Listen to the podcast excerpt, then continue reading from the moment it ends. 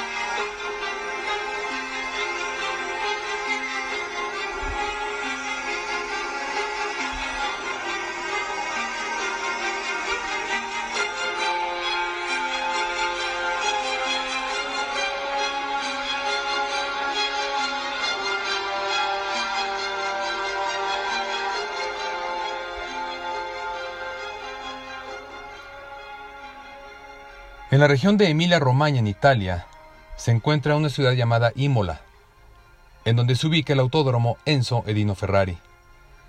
Este es un autódromo de 4,9 kilómetros de longitud y al ser uno de los más importantes de Italia, ha albergado todo tipo de campeonatos, desde motociclismo hasta automovilismo. La región de Emilia-Romagna alberga a muchos constructores de coches, como Ferrari, Lamborghini y Maserati. Al terminar la Segunda Guerra Mundial, la ciudad de Imola lanzó un programa para poder mejorar la economía local, por lo que cuatro amantes de las carreras de coches propusieron la construcción de una nueva vía que uniría vías públicas que ya existían y que podía ser utilizada por esos constructores para poder probar sus prototipos. La construcción se inició en marzo de 1950 y las primeras pruebas de vehículos se llevaron a cabo solamente dos años después, cuando Enzo Ferrari mandó probar algunos de sus autos. En abril de 1953 se disputaron las primeras carreras de motociclismo en Imola y la primera carrera de automovilismo se corrió en junio de 1954. Fue hasta 1963 cuando se corrió en esa pista la primera carrera de Fórmula 1, en una fecha que no daba puntos para el campeonato y que fue ganada por Jim Clark, que corría con la escudería Lotus. Una segunda carrera, que tampoco fue válida para la Fórmula 1, se corrió en 1979 y fue ganada por Nicky Lauda con el equipo Brabham Alfa Romeo. El Gran Premio de Italia de 1980 se corrió en Imola, y para que Italia pudiera ser anfitrión de dos grandes premios de Fórmula 1 a partir de 1981, la carrera de Imola fue llamada Gran Premio de San Marino.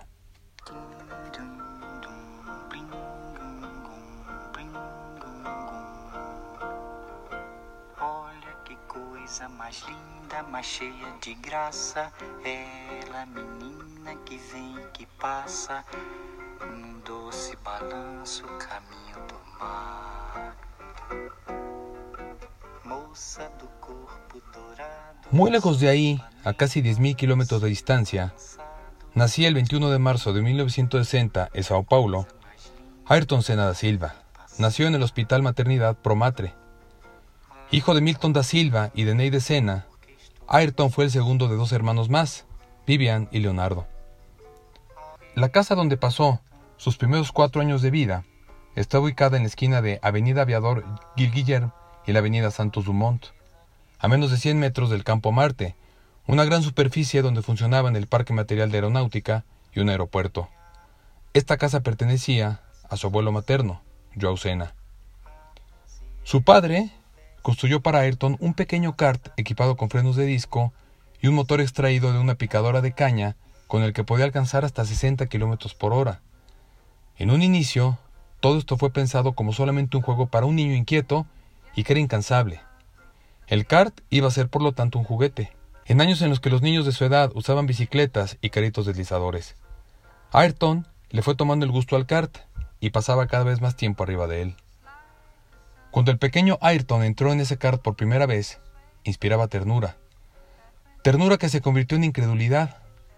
Un vecino de Locena, quien era amigo de Vivian, llamado Joao Alberto y que era seis años mayor que Ayrton, estaba presente cuando el pequeño Ayrton, de cuatro años, subió al kart esa primera vez. Joao Alberto dijo después, fue escalofriante. Él tenía cuatro años y todo el mundo lo veía andar en el kart. Ya en la primera vuelta en la calle de tierra, nos quedamos impresionados con la noción y el conocimiento que ya tenía. Así fue como el pequeño Ayrton comenzó a correr en ese kart de un caballo de potencia. Su primera carrera fue en karts cuando tenía ocho años. Sobre su primera carrera, Senna recordó, tenía tan solo ocho años, y la mayoría de los otros tenía 15, 18 e incluso 20 años. Las posiciones en la parrilla se determinaban por sorteo. Ponían unos papelitos con números dentro de un casco. Por ser el recién llegado, fui el primero en tomar un papel y saqué el número uno. Ayrton Senna entró de forma oficial en una competencia de karts por primera vez a los 13 años. En 1973 ganó el Campeonato Paulista de Karting, pese a que según revela Mario Sergio de Carvalho, quien fue su principal rival en esta competencia, el campeonato se le adjudicó a él y no a Senna. Ya en 1977 ganó el Campeonato Sudamericano de Karting, título que consiguió en el cartódromo Luis P. Sierra en San José, Uruguay. Mientras Senna iniciaba en el kartismo, el autódromo de Imola sufría importantes reformas en los años 70. Una de esas reformas se hizo para bajar la velocidad máxima de la pista y, por ende, aumentar el nivel de seguridad, por lo que se le agregaron las chicanas Aqua Minerale, la variante alta y el traguardo en los puntos más rápidos. En Imola, también se corrió en esos años el Campeonato Mundial de Motociclismo de Velocidad, el cual era conocido como el Gran Premio de Italia de Motociclismo. Ya en 1978, Ayrton Senna llegó a Europa, contratado por el equipo DAP de Italia, en donde sería compañero de Terry Fullerton, quien luego sería reconocido por Senna durante el Gran Premio de Australia de 1993, cuando se le preguntó ¿Cuál fue el piloto con quien más te gustó competir? Y Senna respondió Tendría que regresar a Europa a 1978, 79 y 80. Vine a Europa por primera vez para competir fuera de Brasil. Mi compañero de equipo Fullerton, él era muy experimentado y he disfrutado mucho pilotando con él, porque era rápido y consistente. Para mí, un piloto muy completo, y era pura conducción. Éramos solo él y yo. No había política ni dinero de por medio. Tengo con él muy buenos recuerdos. Fue ahí en DAP en donde Senna participó en el Campeonato del Mundo de Karting desde 1978 hasta 1981, siendo subcampeón en 1979 y en 1980. Sobre el kartismo, Senna declaró, el kart me dio muchos momentos de placer y excelentes recuerdos. Nunca el pilotaje fue tan divertido como en karts. Allí aprendí muchas cosas. Mucho de lo que uso en Fórmula 1 lo aprendí en los karts. Y así fue, ya que los karts le dieron una gran destreza y capacidad para poder conducir bajo la lluvia. Su hermana comentó que una vez, tras perder una carrera de karts debido a la lluvia, Ayrton se pasó muchos días intentando conducir en esas condiciones, incluso sin regresar a su casa a comer, hasta que pudiera perfeccionar su técnica. Es justo en los karts en donde aprendió a manejar con ese grado de precisión bajo la lluvia. Ayrton está considerado junto al piloto mexicano Pedro Rodríguez, conocido en Europa como Ojos de Gato, los que mejor sabían conducir con lluvia. Desde esta etapa de su carrera, Senna ya usaba su particular casco con dos líneas, una verde y una oscura. Ese modelo fue diseñado por el famoso pintor de cascos brasileño, Sid Mosca. Llegaba 1981 y Senna se fue a Inglaterra para comenzar su carrera en monoplazas, en donde ganó el campeonato Rack y Towson Torrenson de Fórmula Ford 1600 de ese año, con el equipo Van Diemen. A pesar de esto, Ayrton no pensaba que seguiría en el automovilismo, y una vez que terminó la temporada, bajo una fuerte presión de sus padres que querían que asumiera su rol en el negocio familiar, y sin conseguir patrocinadores que lo ayudaran a continuar con su carrera, regresaría a Brasil. Antes de que saliera de Inglaterra, se apareció Dennis Roshen, quien era dueño del equipo Roshen Green Racing, un respetado equipo de Fórmula Ford 2000, quien le ofreció a Senna, quien era ya campeón, un coche de Fórmula Ford 2000 de 10.000 libras, oferta que Ayrton aceptó. Debido a que Silva era un apellido muy común en Brasil, además de que en Inglaterra resultaba muy difícil de pronunciar, adoptó el apellido de su madre, Senna, y con ese apellido, Ayrton ganó el Campeonato Británico de 1982 y los Campeonatos de Europa de Fórmula Ford 2000. En 1980, el Gran Premio de Italia se corrió en Imola y fue ganado por otro brasileño, Nelson Piquet, y en 1981, de nueva cuenta, Nelson Piquet ganaba la carrera, ambas con el equipo Brabham Ford. En 1981, Piquet fue incluso campeón de la Fórmula 1. Esa relación de Imola con los pilotos brasileños con el tiempo se hizo legendaria. En 1983, Ayrton Senna participó en el Campeonato Británico de Fórmula 3 con el equipo West Surrey Racing. Senna dominó la primera mitad de la temporada, pero Martin Brundle acortó la diferencia en la segunda mitad del campeonato. Senna ganó el título en la carrera final que se llevó a cabo en el circuito de Thurston, en Inglaterra. Esta fue una competencia reñida y por momentos peligrosa. En noviembre de ese mismo 1983, ganó en la inauguración del Grand Prix de Fórmula 3 de Macao en China, con el Theodore Racing Team. Ayrton Senna llamaba la atención de todos los personajes importantes del mundo del automovilismo, incluyendo a Frank Williams, quien desde esos años no lo perdía de vista.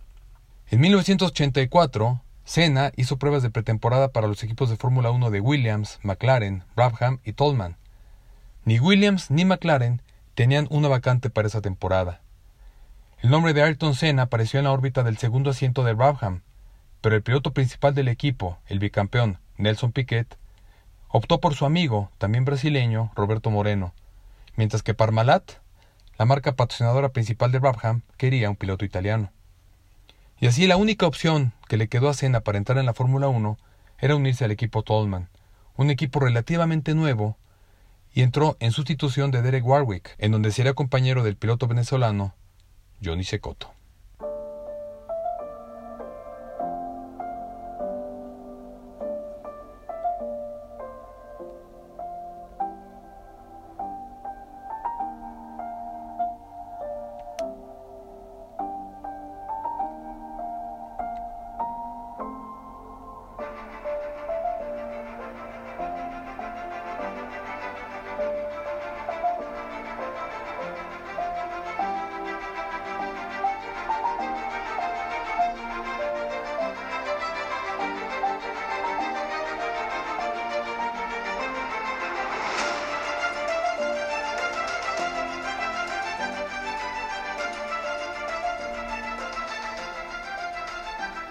Con este equipo, Ayrton Senna hizo su debut en el Gran Premio de Brasil en Río de Janeiro.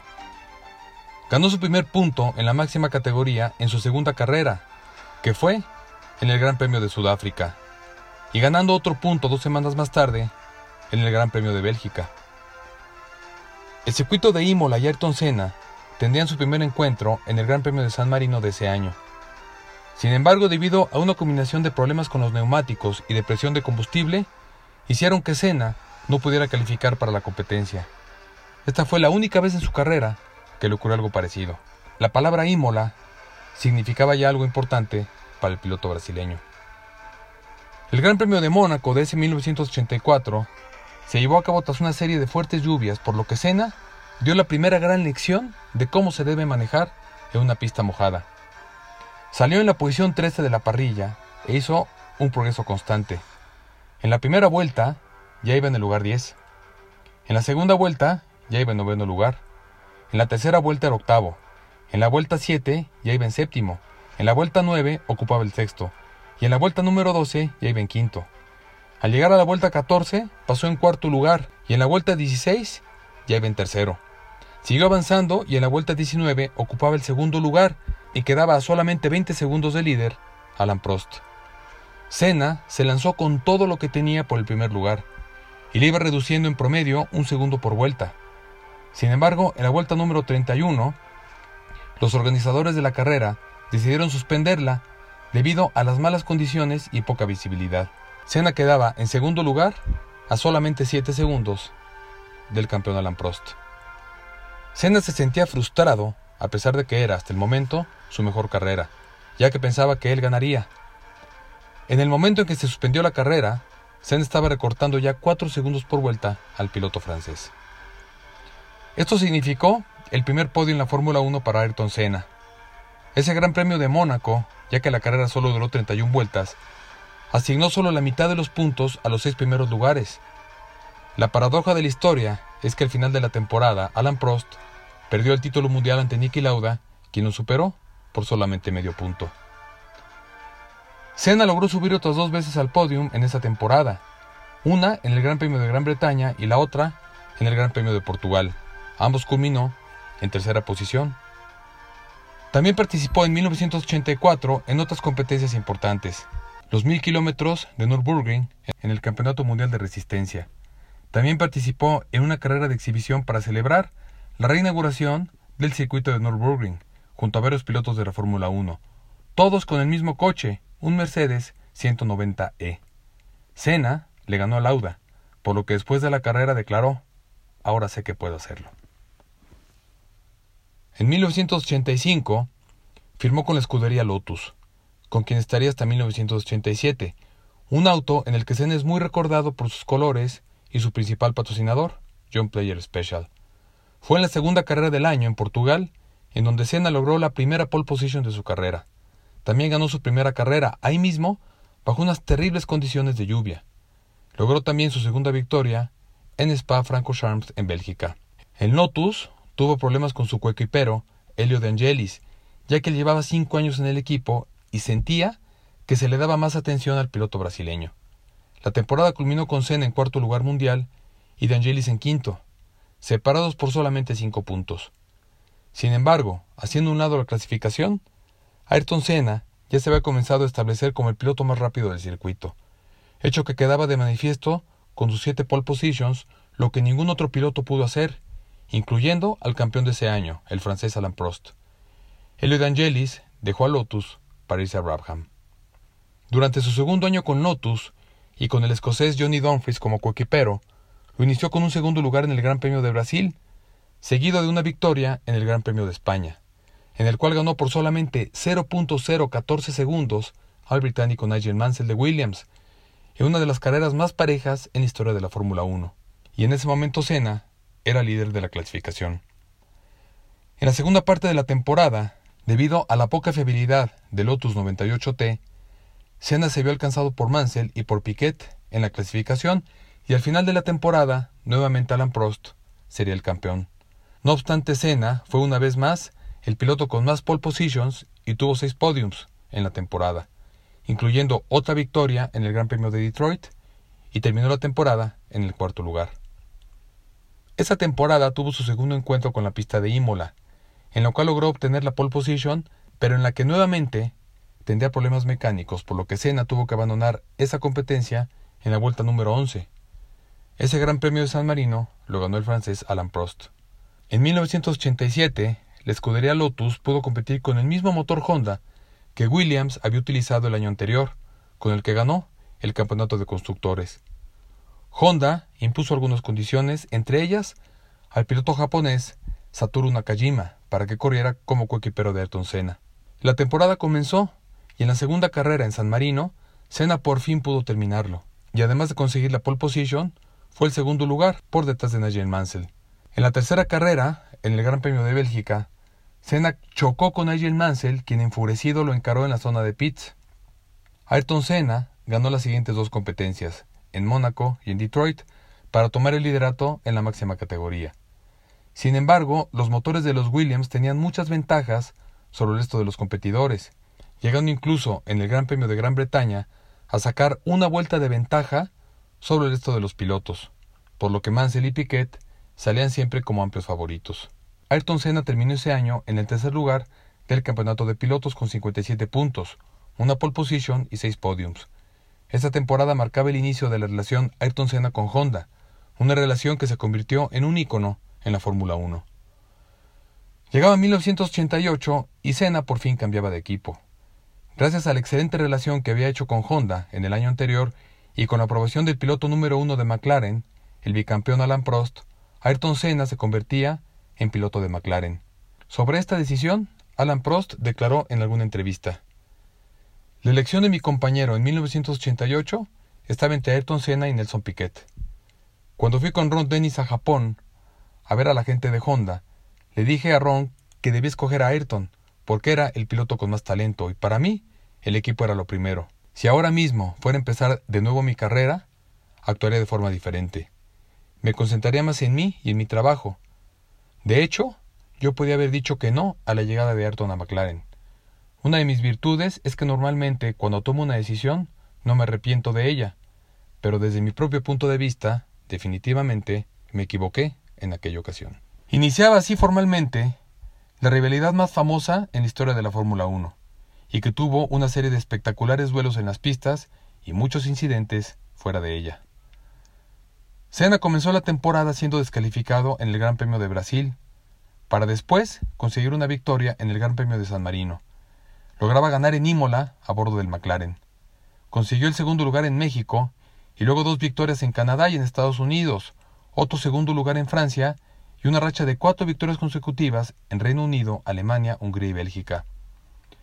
En el Gran Premio de Portugal, Senna intentó impedir que Prost tomara la delantera y obligó al francés a correr cerca de la pared del foso a 280 km por hora. Prost logró sacar a Senna al exterior y tomó la delantera cuando entraron a la primera curva, pero Prost se molestó muchísimo por la maniobra del brasileño, y con esto comenzaban sus múltiples problemas y polémicas. El 30 de octubre en Japón, Senna consiguió la pole position y arrancaba con medio título mundial en la bolsa. Sin embargo, cuando el semáforo cambió a verde, su motor Honda se apagó y se quedó parado a media pista.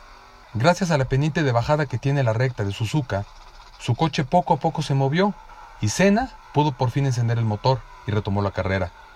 De la pole position en la que estaba, ahora estaba en la posición número 14 y comenzó a remontar de forma espectacular, al grado de que en la segunda vuelta ya era sexto y en la tercera ya era quinto. Poco a poco se acercaba líder Alan Prost. Comenzaba a llover, con lo que se le facilitó la carrera, gracias a esas excelentes cualidades que tenía para manejar en lluvia. Finalmente Senna logró colocarse como líder para terminar ganando ese gran premio y coronarse campeón mundial a los 28 años. En 1989, la tensión entre Prost y Senna se intensificó. En el Gran Premio de San Marino, otra vez aparecía Imola. Prost y Senna, aparentemente, según palabras del francés, habrían llegado a un pacto de no agresión en caso de que uno de los dos llegara como líder a la curva Tosa en la primera vuelta. En esa carrera, Gerhard Berger chocó en la curva de Tamburello, por lo que la carrera se interrumpió. Después de esto, la carrera se reinició y Senna arrancó mal, por lo que Prost tomó ventaja. No obstante, Senna adelantó a Prost en la curva Tosa, y a raíz de esto el francés se enfureció, llegando a acusar a Ron Dennis de violar el trato que habían pactado. La relación de ambos pilotos estaba totalmente rota. Senna era líder ya que ganó tres de las primeras cuatro carreras, pero tuvo problemas con su motor en Phoenix, en Canadá, en Francia y en Italia. Debido a esto, Prost ganó el título mundial después de un choque con Senna en Japón, en la penúltima carrera de la temporada, la cual Senna necesitaba ganar para poder mantenerse en la pelea por el título. En esa carrera, Ayrton Senna intentó rebasar a Alan Prost por la derecha de la salida de la curva 130R, poco antes de llegar al triángulo de Casio. Sin embargo, Alan Prost se le cerró poco antes de llegar, Senna no cedió y chocaron. El brasileño pidió ayuda a los comisarios para que empujaran su coche y poder volver a la carrera. Logró arrancarlo y salió por la escapatoria que tiene esta chicana con su McLaren, que tras el percance, su alerón derecho se dañó. Entró a los pits para que se lo cambiaran, mientras el italiano Nanini se hacía con el liderato. Senna volvió a la carrera y logró ser líder, y llegó en primer lugar. Sin embargo, la FIA lo descalificó debido a que regresó a la pista con ayuda externa, cortar la chicana después de la colisión y por pisar la línea de la zona de pits. Lo multaron y además su licencia fue suspendida, por lo que se entró en una amarga guerra de palabras con el presidente de la FIA, Jean-Marie Balestre. Ayrton Senna terminó esta temporada en segundo lugar por detrás de Prost, quien harto dejó McLaren para irse a Ferrari al año siguiente. En 1990, Ayrton Senna tomó la ventaja en el campeonato con seis victorias. Estados Unidos, Mónaco, Canadá, Alemania, Bélgica e Italia. Dos segundos puestos en Hungría y Portugal y tres terceros lugares en Brasil, Francia y Reino Unido. Alan Prost y su Ferrari habían ganado cinco carreras y se acercaba a la parte final del campeonato. La ventaja de Senna era de solo 11 puntos por arriba de Prost. En la penúltima carrera, otra vez en Japón, Ayrton Senna logró la pole position por delante de Prost. Por decisión de la FIA, Senna salió por el lado sucio de la pista, el derecho, mientras que Prost salió por el lado izquierdo, el lado limpio. Una vez que se encendió la luz verde, Alan Prost arrancó mejor que Senna. No obstante, en la primera curva, Senna de forma muy agresiva mantuvo su trayectoria mientras que Prost giró y el McLaren de Senna enganchó su rueda delantera izquierda contra la rueda trasera del Ferrari de Alan Prost a casi 270 km por hora, lo que puso ambos coches fuera de la pista, y con esto Senna se convirtió en campeón del mundo. Un año después, Ayrton Senna explicó a la prensa lo que había pasado en Suzuka en 1990, y dijo que antes de la clasificación había pedido y recibido garantías de los organizadores de la carrera para que la pole position se cambiara al costado izquierdo, al lado limpio de la pista, solo para descubrir que esta decisión fue revocada por Jean-Marie Balestre, después de que esa pole position le había ganado Ayrton Senna. Explicando el choque con Prost, Senna dijo que lo que quería era dejar en claro que no iba a aceptar lo que él percibió como decisiones injustas por parte de Balestre, incluyendo su descalificación en 1989 y la pole position de 1990. Alan Prost calificó más tarde las acciones de Senna como repugnantes y afirmó que pensó seriamente en dejar el deporte después del incidente. En 1991, Ayrton Senna ganó su tercer título mundial, ya que ganó siete carreras, las cuatro primeras del año las ganó de forma consecutiva y fueron Estados Unidos, Brasil, San Marino y Mónaco. Luego ganó Hungría y Bélgica para cerrar posteriormente con otra victoria en Australia. En esta temporada consiguió por fin ganar el Gran Premio de Brasil en Interlagos, después de ocho años en la Fórmula 1. Fue en esa carrera en Brasil en la que tras una falla en la caja de velocidades, Ayrton únicamente con la sexta velocidad mantuvo el liderato durante las últimas seis vueltas, a pesar de que Richardo Patrese le recortaba peligrosamente la distancia a bordo del Williams Renault. Senna terminó la carrera exhausto, a tal grado que tras cruzar la meta hizo un lado su McLaren y casi desmayado tuvo que ser atendido por los médicos. En esa victoria Senna fue considerado un héroe y recibió el premio de manos de su ídolo, Juan Manuel Fangio. Incluso se dice que Senna se bajó del podium como homenaje al piloto argentino. Fue una temporada sumamente competida entre Ayrton Senna y Nigel Mansell, quien terminó en segundo lugar con 72 puntos por 96 del piloto brasileño. En ese momento Ayrton Senna era ya tricampeón mundial de Fórmula 1.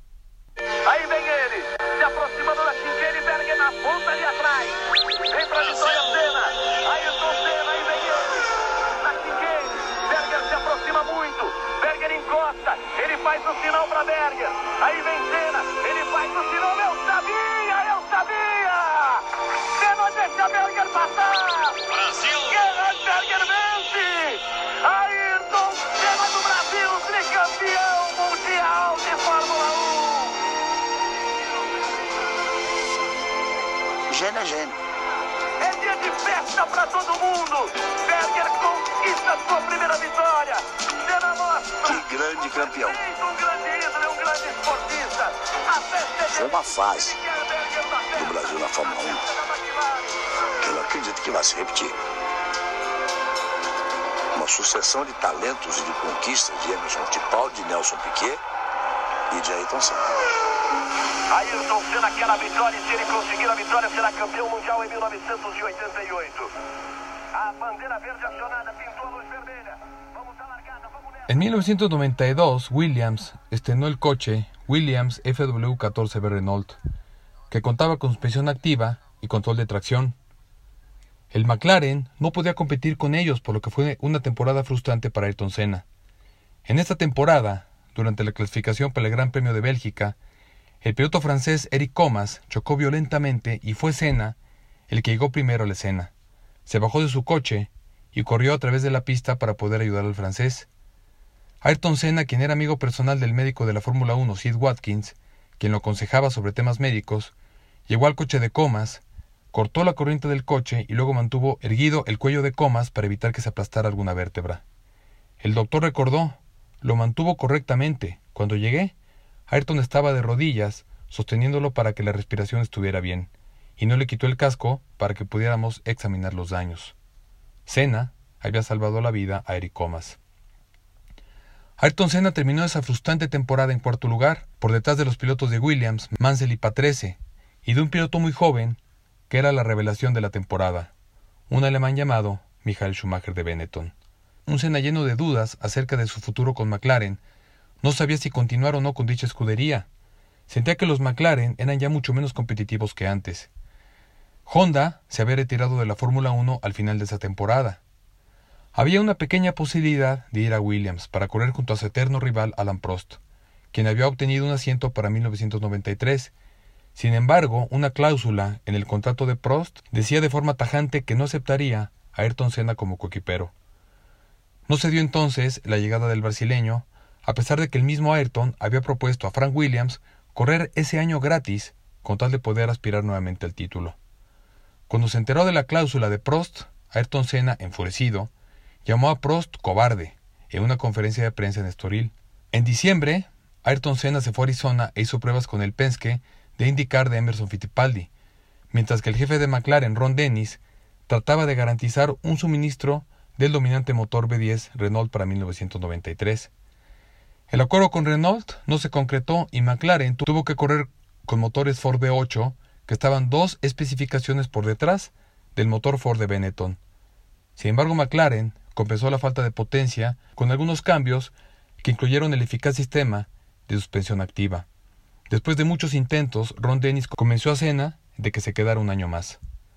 Ayrton Senna inició esa temporada con un segundo lugar en Sudáfrica para ganar posteriormente en Brasil y después ganó el Gran Premio de Europa, victoria considerada una de las más grandes del piloto brasileño, ya que arrancó la carrera en la segunda fila y adelantó a cuatro coches que le precedían en la primera vuelta a bordo del McLaren, rebasando a pilotos como Schumacher, Damon Hill o al campeón de aquella temporada Alan Prost.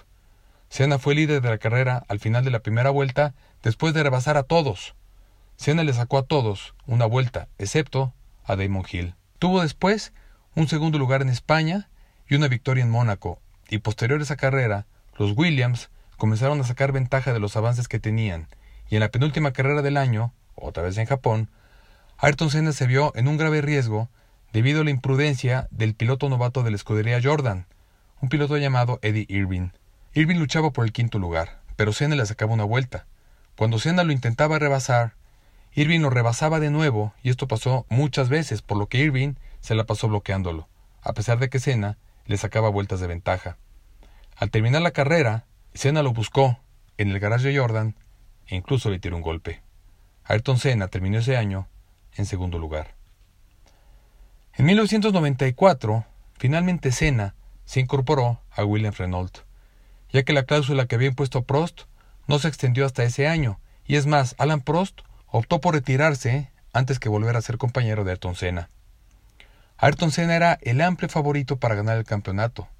Sin embargo, el coche no resultó apto para el brasileño. Tuvo incluso problemas para poder meterse en la cabina, problema que se pudo resolver en la pretemporada. El coche era muy rápido, pero era muy difícil de conducir, y Senna había hecho muchos comentarios sobre el comportamiento de ese auto que se debían corregir.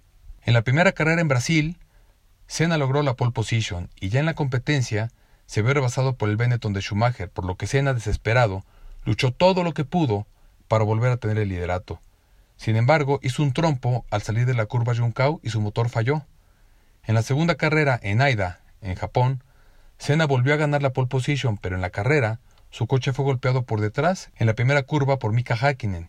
Posteriormente, el Ferrari de Nicola Larini también se estrelló con el coche de Senna.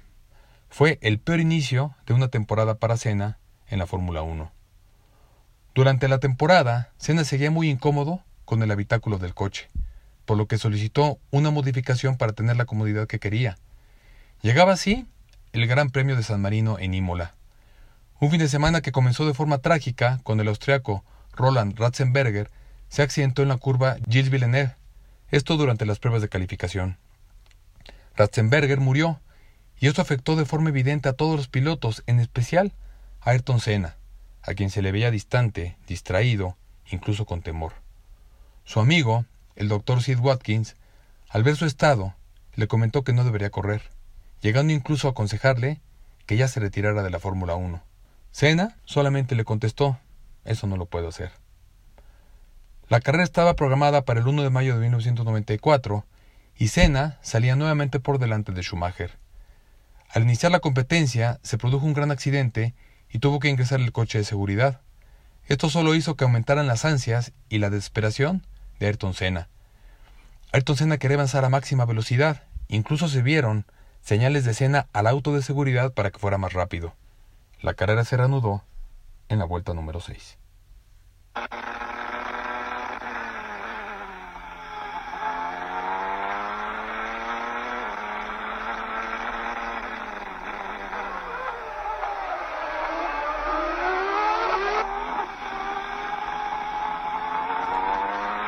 En la vuelta 7, el auto de Senna, que parecía volar, llegaba a la curva Tamburello, en la que siguió de frente y salió de la pista a 305 km por hora, impactando con una pared de cemento a 218 km por hora. La rueda derecha del Williams se desprendió y golpeó el casco de Senna, mientras el brazo de la suspensión de esa misma rueda le atravesó el casco y la visera, lo que le ocasionó fracturas en el cráneo.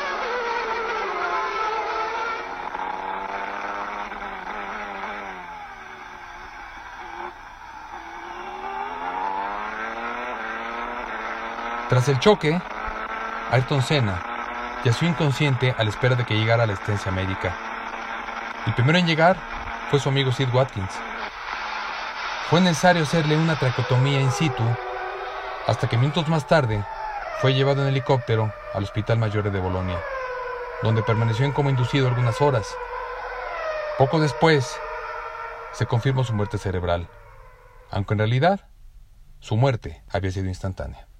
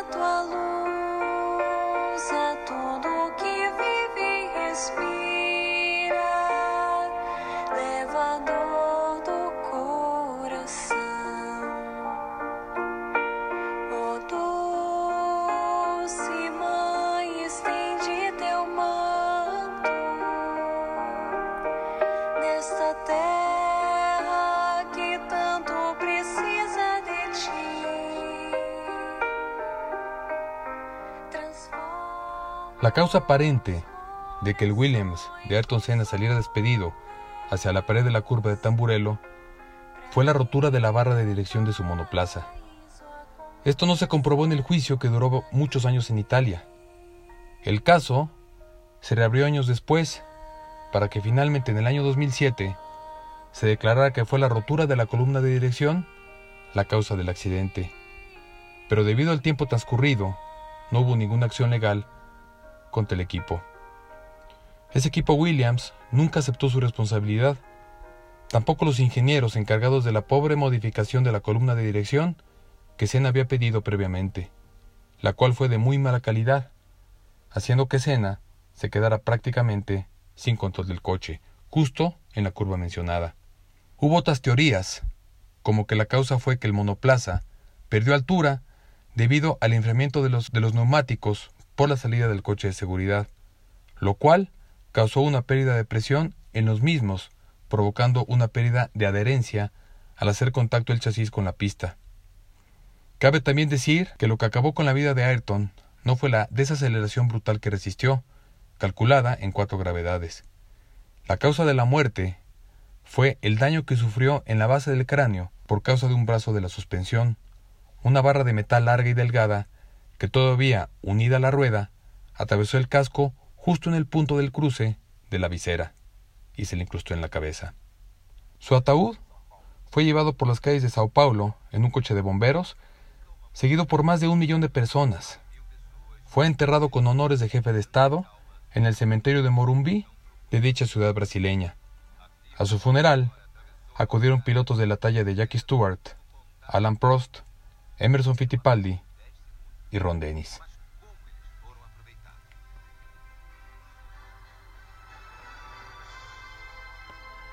La lección aprendida del accidente de Ayrton Senna cambió el deporte del motor profundamente, contribuyendo a salvar muchas vidas desde entonces.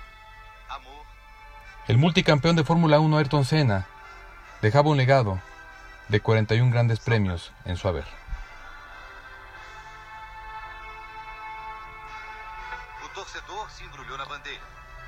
Además de las múltiples ceremonias que rememoran a Senna, también se ha hecho una estatua de él en Imola. En el circuito de Interlagos hay una curva en forma de S que recibe el nombre de S de Senna. La carretera SP070 de Sao Paulo lleva el nombre Ayrton Senna, así como también se encuentran múltiples parques y monumentos con el nombre del tricampeón mundial en todo Brasil. Actualmente en todos los Fórmula 1 que fabrica Williams, el alerón delantero luce la S de Senna. Tiene dos estatuas y una estatua de la FIA con su rostro en homenaje. En la curva Tamburello donde murió, la parte de atrás del muro tiene banderas, nombres de aficionados de todas las partes del mundo y otros recuerdos más con flores y fotos. Todos los años, los aficionados van al muro a rendirle homenaje. En la República Argentina, Senna tiene un espacio de homenaje en el Museo Juan Manuel Fangio de la ciudad de Balcarce, en Buenos Aires, donde se exhibe un coche que piloteó y fotos junto al múltiple campeón de Fórmula 1, Juan Manuel Fangio, al cual Ayrton admiraba y con el que había formado una gran amistad. En 1990 se inauguró en su honor el estadio Ayrton Senna en el estado de Amapá. En 1995 se inauguró el, monumento Ayrton Senna en Sao Paulo. En 2018 el equipo brasileño de Corinthians rindió homenaje a Senna, haciendo una equipación con la firma de este piloto, inspirado en su Lotus negro y dorado.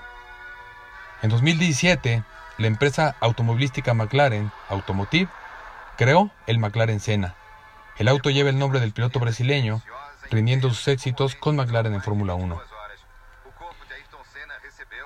En 2020 se abrió un nuevo circuito de carreras en Río de Janeiro que lleva su nombre.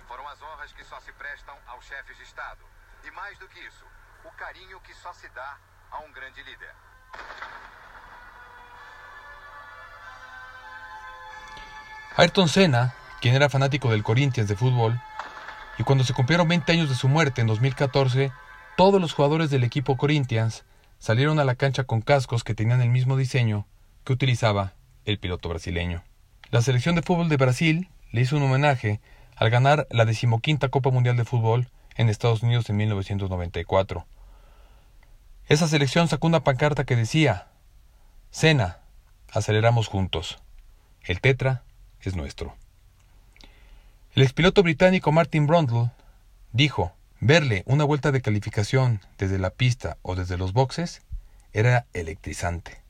Su mentalidad era la de tratarte psicológicamente para acabar delante de ti.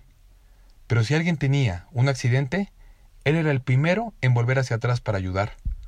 No he visto a otro piloto como él. El más cercano fue Schumacher, pero Schumacher estaba impulsado por la cabeza y Senna estaba impulsado por el corazón.